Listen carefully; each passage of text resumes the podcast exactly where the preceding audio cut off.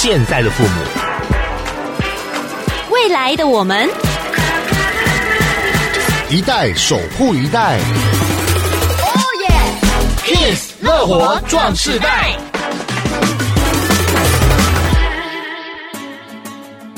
欢迎收听《Kiss 乐活壮士代》，大家好，我是曲曲。大家好，我是代班主持人钟轩。钟轩，我们有一句成语叫做“身历其境”。对，在以前呢，没有电视电影的时候，就觉得哇，看到电视就觉得哦，已经有身历其境的感觉。然后一直演进到电影，嗯，呃，也不错。但是呢，会让我觉得，哎，突然改变很深的，就是看到那个三 D 立体电影哦，哇，那个陨石坠落的时候，哇，漂亮，都要闪一下，闪一下。对，可是我觉得现在科技发达，就像是在科幻小说里面的情节。对啊，我记得三 D 电影的时候就觉得说，哇，所有的东西就是整个跑到眼前，觉得非常的接近。但是现在呢，不只是可以让你看得到那些东西，甚至是可以用你身体的这些感觉去感受到整个科幻故事里面的情节。嗯，举个电影最有名的就是《一级玩家》嘛，对对？对对对啊，这个头罩戴上去，你就到那个情境里面去了。对对对，然后就可以在里面有很多的冒险。旅程啊，很多的 fight 之类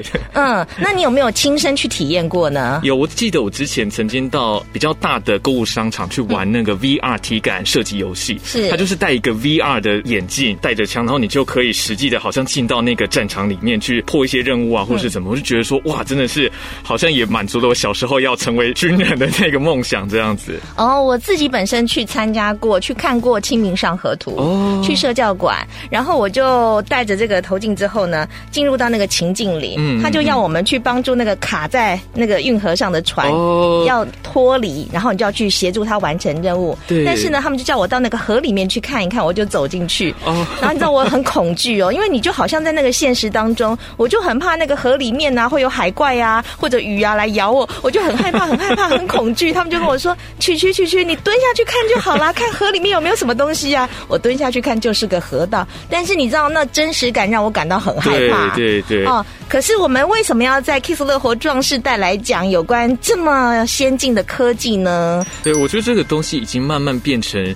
生活当中的一部分，就像是刚刚曲曲姐讲到一样，以前可能是想象的，是以前可能是在影视娱乐方面，但是刚刚讲到的 VR 科技，慢慢的也变成生活当中是呃在各种领域不可或缺的一个环节，这样子。对，但是你知道吗？我要不是做了这一集，我还不知道什么是 AR，什么是 VR，因为。你刚刚叫我曲曲姐，还加一个姐，我相信很多五十加以上的人可能会觉得啊，这虾米会啊哈！所以我们今天让大家除了能够了解认识 AR、VR 之外是什么，而且让大家了解到它其实已经融入到我们的生活当中，而且带给我们生活上很多的便利，无形当中帮助我们解决很多问题。是的，嗯，所以我们今天邀请到的是智威科技营运中心的总监彭彦伦彭总监来到我们节目当中，彭总监您好。彭，总监好，主持人您好，各位听众大家好，我是智威资讯的 Josh，其实你们叫我 Josh 就可以了啦。好，欢迎 Josh 来到我们节目当中哦。首先就是因为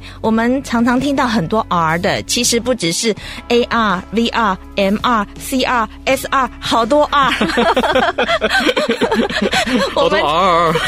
那我们先从什么叫做 AR、VR，请 Josh 来给我们解释一下，说明一下。好的，其实从字面上的。解释来解释这个 AR VR，其实很多人常常会搞不懂所谓 AR VR 到底差别差在哪。我用一个比较简单的一个方式来形容，就是 AR 它叫扩增实境。扩增实境的意思就是说，我在这个现实的环境当中，我利用虚拟的方式，让你叠加在这个现实环境当中，你会去看到，哎，这个地方会有一些虚拟实境套在这个现实的这个场景当中。嗯，像我们呢，女生自拍。就会加一些什么图像，有个表情啊，啊，这个滤镜就是会让你有什么猫咪的胡须啊，猫咪的耳朵之类，这是不是？是，这个就是一个扩增实境，这就是 AR，所以很多女孩子们都很喜欢用这所谓扩增实境来做一些自拍啊，或者看到自己透过虚拟世界的这样一个效果，让你感觉，哎，你好像是仿佛活在那个世界当中。其实有一个很熟悉的一个游戏叫宝可梦，宝可梦游戏之前前几年大家很熟悉，都要去抓龙抓怪，什么，哎，这个在车。水马龙的道路上可以抓得到什么皮卡丘？其实它也是透过一种这种 AR 的科技透过你的手机，把它做了一个这个资讯叠加的这样一个效果，让你看到这个所谓的虚拟实境的这个场景里面。那 VR 来讲的话，叫 Virtual Reality，也就是说，它是利用一种科技的方式，让你感觉还好像是完全沉浸在这个虚拟世界当中。您刚刚在节目开头讲的那个一级玩家，其实它就是一个标标准准、非常真实的一个 VR 的一个环境，也就是它利用 VR g o g 的方式，让你沉浸在这个虚拟世界。啊，刚刚主持人提到的说，您用 VR 方式在《清明上河图》这里面看到，其实这也是一种 VR。所以，所以所谓的 VR，它就是利用虚拟科技，让你完全进入到所谓的假的世界。虚拟的世界，但是你会觉得这好像是真实的那种感觉，所以 AR 跟 VR 主要差别是差在这里。哦，所以一个是扩增实境，一个是虚拟实境，一个是在真的世界里面加上一些想象的，啊，或者是说我们在 LINE 对话视讯的时候，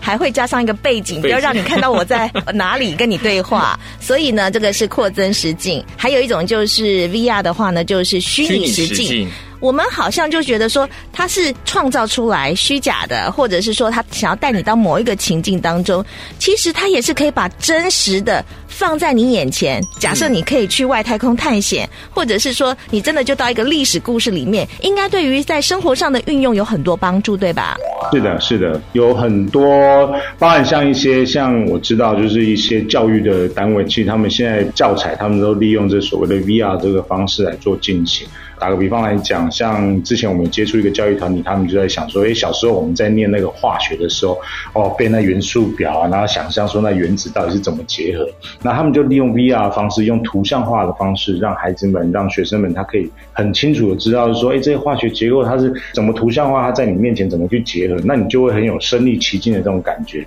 那你就会对于学习效果这方面就会帮助非常的大。这个我就特别有感觉，因为从小在讲元素表，在讲这些化学、物理的这些东西的时候，嗯、很多时候都只是在课本上面用想象的，然后去背那些公式。嗯，但是呢，如果能够借由 VR 或者是 AR 的这些辅助的话，就会让你觉得说，哇，它好像真的就活灵活现的在眼前，你就比较能够了解说，哇，到底这个原理或是什么东西是怎么样来运作的。嗯，你这样讲，我突然熊熊想到前一阵子非常夯的一部影集。呃，他就讲说，一个小女孩学那个西洋棋，嗯，她每天晚上睡觉的时候呢，那个棋就出现在她的天花板上面。对啊，呃，说到这个 AR、VR，他们一定要分得这么开吗？不能结合在一起吗？就我们公司在发展的这个历程来讲，其实它都是所谓的体感的一种延伸啦。那就是说，让你的人类脑袋。他想要去想象，想要去接触到这样的方式的不同的一个手段，它只是一一种应用的一个方式。那 VR，呃，现在大家比较耳熟能详，VR 是整个穿戴式。那我们公司在做，除了穿戴式之外，我还有做一个超大型的、巨型的这样一个球幕，它就好像是一个大型的 VR goggle，但你就不需要戴上 VR goggle，那你的视觉就感觉，哎，好像是在这个虚拟世界一样。那打个比方来讲，像我们之前我们在做所谓飞越荷兰这样一个项目，哎，民众就好像坐在我们那个会动的这个椅子上，感觉飞在荷兰的上空中，就感觉哎，好像是自己身临其境的飞了一趟国外的行程，然后回来就感觉哦，原来哦荷兰这么漂亮哦，也从中也去学习到很多东西。我觉得很适合现在疫情，我们不能出国，可以满足一下出国旅游的那种感受。对，其实我知道说有蛮多类似像是 VR 或者是 AR 的这些科技，他们都会把比如说在外国啊、欧洲的这些媒体应用这样子的科技来满足可能很多消费者没有办法出国的那种想要探索或是想要观光的那种好奇心这样子。嗯，对。那我这边想要特别请教一下总监，就是说除了刚刚您所提到的在娱乐上，还有在这个教教育上面的这个应用之外，是不是在这个医疗跟长照这方面的话，AR 跟 VR 也有一些相关的应用呢？我们曾经也有跟医疗机构有提过说，其实我们可以去透过一些科技，特别是结合一些五 G AIoT 的这样的科技，我透过 AR、VR 方式，因为以前哦，我们打个比方来讲，做一些精密的这个手术来讲，很吃医生的那个手艺。它非常的精密，它要很细微。譬如说，它可能一些微血管的一些缝合手术，它手的动作一定要非常的精密，它才有办法去做这样手术。可是透过 AR、VR 这个效果来讲的话，我可以把这样的数据参数，透过资讯的整理，告诉你说，你的医生在做这个动作。当我透过一个辅助，我用远端好的放放方式，我把那个吸管放得非常的大。那另外，我透过 AI 这样的技术，我可以去产生一个参数，就是说，当他的手超过另外一个边界的时候，他可能就已经超出复差范围，他这个机器辅助他开到机，他就会停在那。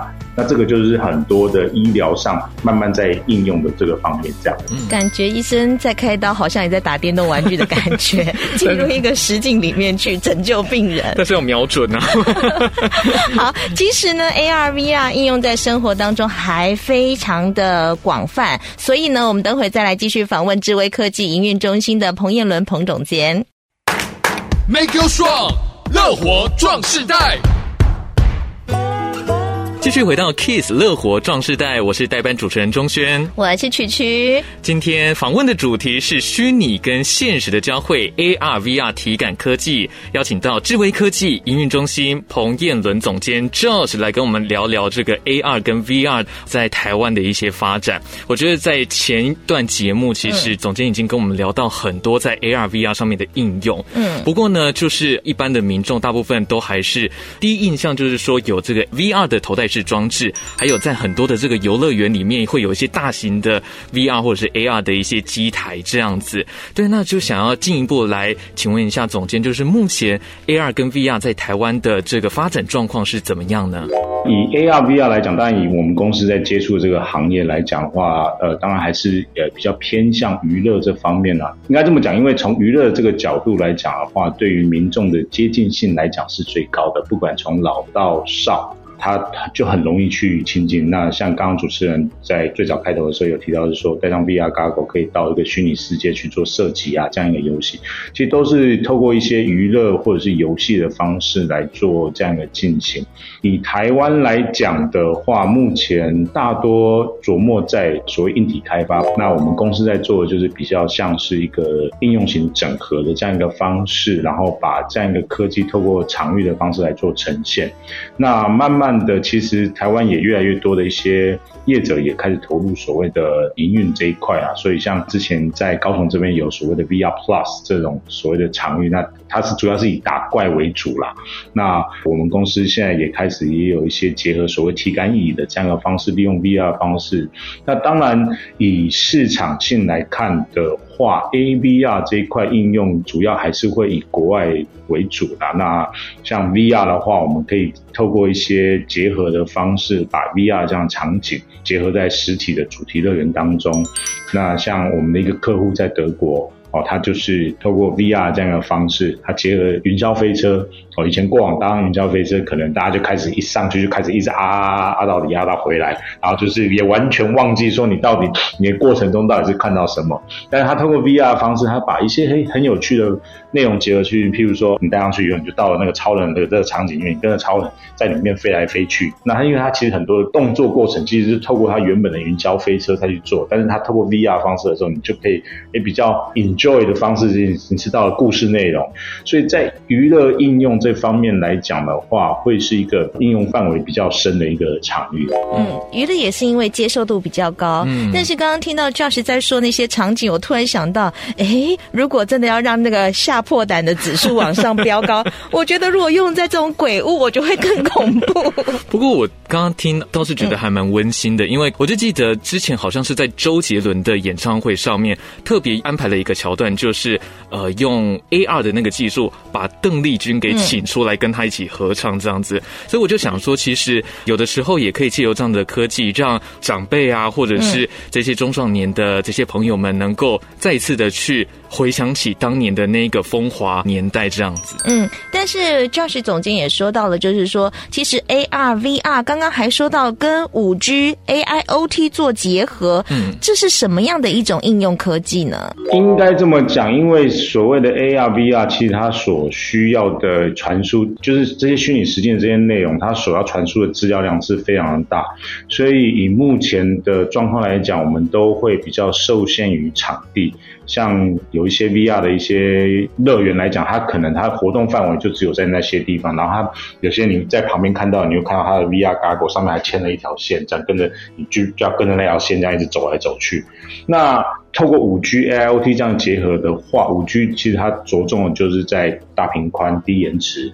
然后多点传输的这样一个方式。那我就可以做很多所谓的异地结合，也就是说，我今天的因为我要算的这个资料量很大，我就不一定要吃现场我的这个硬体的 g a g g l e 或者是我吃我旁边的电脑，我可以吃在所所谓的现在讲的云端。我所有资料量我都放在云端，那我放在云端上面以后，我虚拟世界所需要这些资料内容，我就透过云端的这个方式，以五 G 的方式传输回来。那结合很多 AIoT 的这个方位来讲的话，就它可以做一些精准的定位，比如说今天在这个地方你所需要的资料，它就可以清楚的判定你这边要丢什么样一个正确的资料给你。所以这个很多五 G IoT 的一些技术的结合，可以透过这样的方式。像我们公司在去年有跟市政府也有做一个五 G IoT 的一个体感延伸的这样一个合作。所以延伸体感来讲的话，也就是说我利用五 G 的这个资料量，我可以同时在不同的地方，我传输的资料是可以同步的。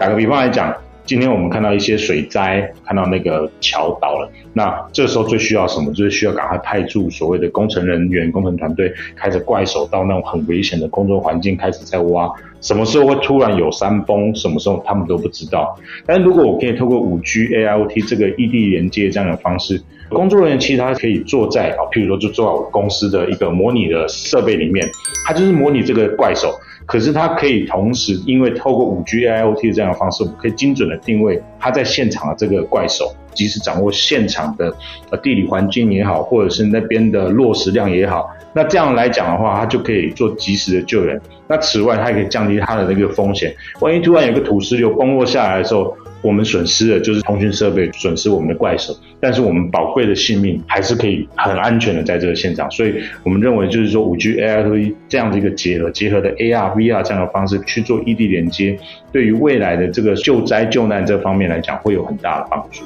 这个好像就是我们以前电影看到的情节落实在生活当中，嗯、像是钢铁擂台啊，我们总是因为电影的关系就会有联想。钢铁擂台不也是那个小男孩打拳吗？然后那个机器人就开始跟。人家对战嘛，哈，对，还可以做模拟的功能，这样子。嗯，其实我们今天这一集专访也是透过视讯来跟 Josh 总监做访问的。嗯、呃，应该是还没有到五 G 的时代，所以我们在讲话啊，或者是画面呐、啊，还有这个那个的情形啊。嗯、呃，我相信如果未来的时代在五 G，然后加上这些 AR、VR，我们甚至让听众朋友。观众朋友好像就看到我们在你们的面前做专访一样，我们好像坐在一起来讲话，很期待那一天。没错，其实主持人您提到这一方面，其实在国外一些科技巨头，包含像 Facebook，他们现在在发展那个 Oculus 的那个 VR Goggle，其实他们在在做也是希望就是把你拉到一个虚拟世界，我就即使我现在是坐在这儿。我现在戴上 VR Goggle 以后，我就会看到你，哎，仿佛你是坐在我的前面一样。那我们在很自然、很轻松的对谈，就好像是 face to face 这样一个对谈的这样的方式。其实这是慢慢一直在往这个方向去迈进的。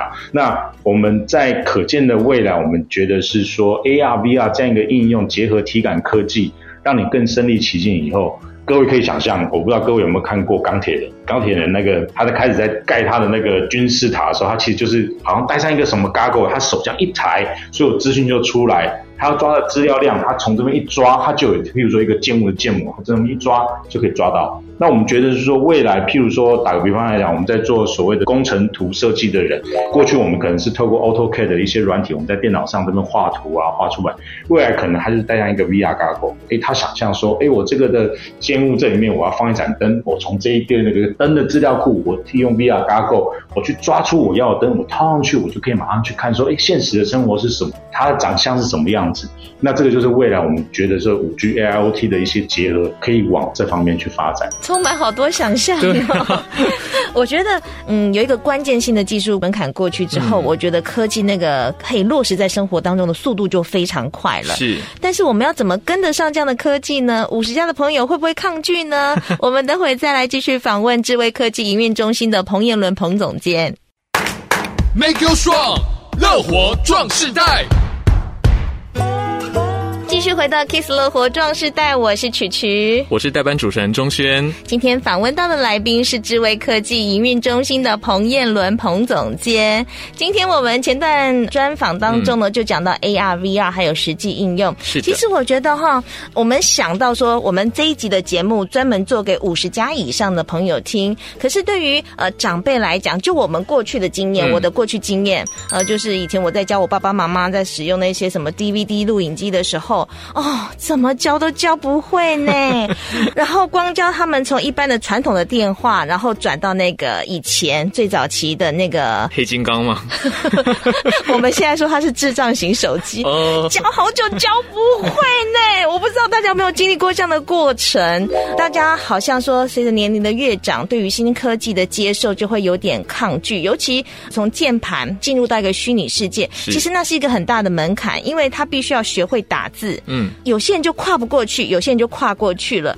呃，但是现在的科技还是会让人这么恐惧吗？还是它可以缩短这样的学习，或者是直接进入到它的这样的体验呢？我们还是继续来访问彭总监。刚刚提到这所谓人机界面，当然，其实刚刚主持人有提到说，其实最早呃键盘跟滑鼠确实是阻挡了很多人进入到这个所谓的虚拟世界这个人机界面这个过程。那到了这个所谓的华世代、手机这个时代以后，慢慢它的亲近性是更高的，就是它对他来讲，它是。使用性是更容易。那我们觉得，就是在 AR、VR 这些科技的这些发展之下，呃，它会更普及的，让从小朋友到老人家，他会更容易的进入到这个所谓的虚拟世界。因为接下来在做的事情，也就是把所谓的真实的这样一个情境。无痛的能够跟虚拟世界这边做串接，那这个就是所谓的结合所谓体感科技的这个方式，因为人会有这所谓的体感嘛，包含了你的视觉、你的听觉、你的嗅觉、你的味觉等等，还有你的触觉，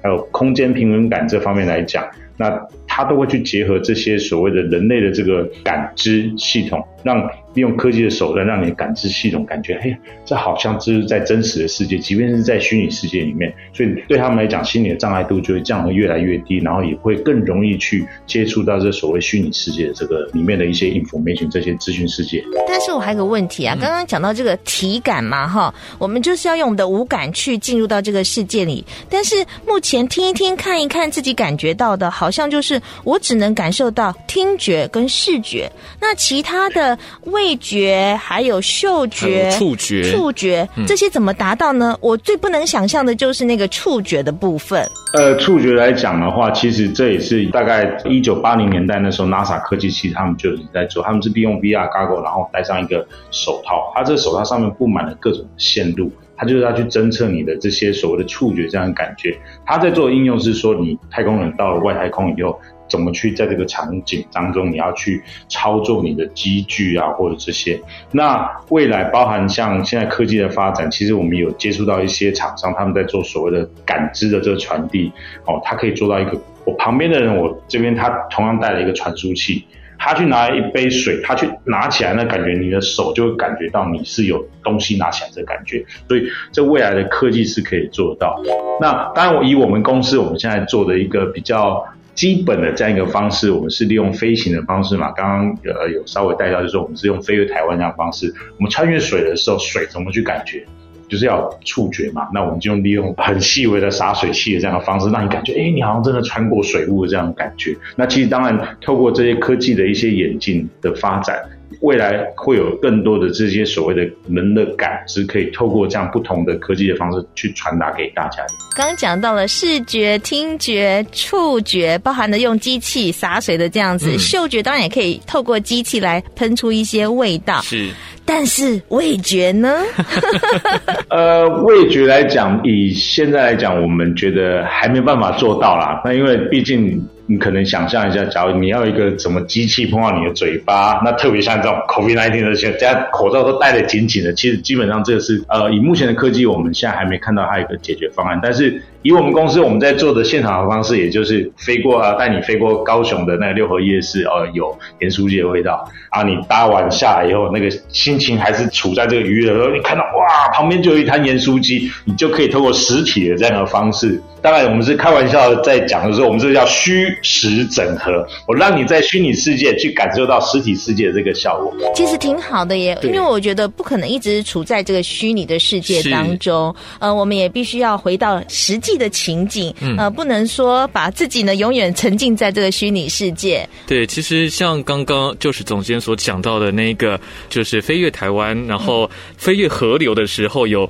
这个水喷出来的那个感觉。其实我在前阵子刚好有机会，就是在看电影的时候就有体验过那样的感觉，那真的是非常的身临其境。对，但是呢，就诚如刚刚曲曲姐这边所提到的一样，就是说虚实还是要做一个平衡。就是往往说这些科技慢慢越来越发达，然后这些科技也能够带给一般的民众各方面的一些体验，但是呢，好像也会因为这样子就有点忘记说，哎，现实是怎么一回事？那虚拟世界里面又是怎么一回事？那就想要来请教一下，就是 Josh 总监，在这个使用 AR 跟 VR 的时候，要怎么样来安全的使用这些产品呢？就像我们自己在教小孩，自己在跟小孩子讲说，你不要沉溺在电脑太久，这个电脑时间不要使用太。同样的，这些 AVR 的这样一个设备，我们也是会建议，就是说。不宜长时间的佩戴啦，那特别是在 VR 的这个方式来讲的话，其实很常会有一些人会反映戴 VR 戴久了会晕眩，会不舒服。这也就是因为你现在的 VR g o g 来讲，它现在骗的是你的视觉跟你的听觉，但是它没有骗你的空间平衡感。这就好像你开车的人。开车不会晕车，你坐在旁边讲，你在旁边看着书或怎么样，你遇到一些大比较动作比较大的一些转弯，你还是在盯着书的时候，你会晕车，因为你的眼睛告诉你你是不动的，它告诉你大脑说你现在你是不动的，可是你的半规管啊，它已经侦测到你在移来移去了，它告诉你的大脑说，哎，你有在动，你在弯来弯去，那你就会产生这种不平衡。那 VR 也是一样，只是刚好是倒过来，VR 是。你的眼睛告诉你的大脑，哎，你一直在往前跑啊，你一直在往前动，可是你的耳朵半空啊，不啊，就是你就是坐在这里，你不动啊。那这种长时间下来，这种不平衡感，就让你身体去感到晕眩。所以我们也在导入一些体感科技，利用所谓的模拟器的这样的方式，让你的眼睛跟你的半规管，你去感受到它是同步的，那这样的不适感就会降低。但是我们也还是会建议，就是说这个还是不宜长时间，你不太适合你一直戴着 VR。Goggle，你就坐在这个场景里面坐个一小时、两小时，那个这样子是不舒服的。刚刚 Josh 总监一直讲到飞越台湾，像我知道齐柏林有看见台湾，但是刚刚彭总监一直讲到飞越台湾，这到底是什么样的体验呢？其实最早在这，我们这个称之这个飞越台湾，我们在做的这个设备，它叫做一种飞行的模拟器。最早最早开始有飞行模拟器，其实是迪士尼开始在两千零一年的时候，他在加州的迪士尼乐园这边做一个叫 Soaring over California，它就是民众到了那个地方，它是利用这种飞行体验的方式飞过那个所谓的加拿大。那我们设置这个飞越台湾，其实一个很大的一个初衷啦，因为我们在国外做了很多的案子，大家都知道哦，台湾有个智威在全世界做的所谓飞越加拿大、飞越美国啊，还有飞越欧洲啊。那很多长官到了我们公司以后说啊，怎么都没有飞越台湾？啊，自己台湾人自己在做这个。然后我们老板就想想，诶，对耶，我们可以利用这样一个方式来去介绍台湾。那甚至我也可以把这影片拿到国外去放，哦，让国外的人可以都透过这种身临其境的方式，可以更认识台湾。所以我们就做了这样一个飞跃台湾。当然，刚刚您讲的那个齐导演，他的。理念更高哦，他是做所谓的电影的这种纪录片的方式来把台湾的好的、美的，他也把丑的、不好的拿来做反思。那我们公司在做的，他是利用十到十五分钟之内，我就把好的东西全部集结在这里面，让大家看到台湾的美。那其实我们就是希望透过这样的方式，不一样体验的方式，让。更多人去认识台湾的美好，那是用身临其境的这样的方式来去做介绍，这样。哇，说的我都好想去看了。我也很想去看。好，最后呢，要符合我们的节目主题，呃，请总经来告诉大家，五十家的朋友要怎么样去踏入这个 AR VR 的世界呢？我会说，就勇敢的去拥抱这个新的科技。当你去尝试以后，你会发现这个 AR VR 是很有趣的，它有一些无限的想象空间，它可以让你的一些想象力得以实现。好，今天非常谢谢智威科技营运中心彭彦伦彭总监来到我们节目当中，跟大家介绍 AR VR 科技的实际运用。谢谢彭总监，谢谢彭总监。乐活 Q&A。大家好，我是智威科技的营运总监彭彦伦。很多人会买头戴式 VR 装置用来从事休闲活动，请问使用时有哪些注意事项呢？第一个，我们会建议这个 VR Goggle 头盔的佩戴时间不要太长。那第二个，呃，很多人比较不会去注意到，就是戴上 VR Goggle，其实很重要的就是你的视觉的这个焦点是要对的。如果你不对的话，你可能稍微戴一下子就会不舒服。所以通常我们会在营运的过程之中，我们都会跟民众建议是说，这个焦距我们都会确认它焦距是不是已经有正确的佩戴下来才比较不会不舒服。所以我们会建议就是说，第一个你的焦距这个要对，第二个也要长时间佩戴。年长者适合佩戴 AR、VR 装置吗？会不会有身体不适的状况出现？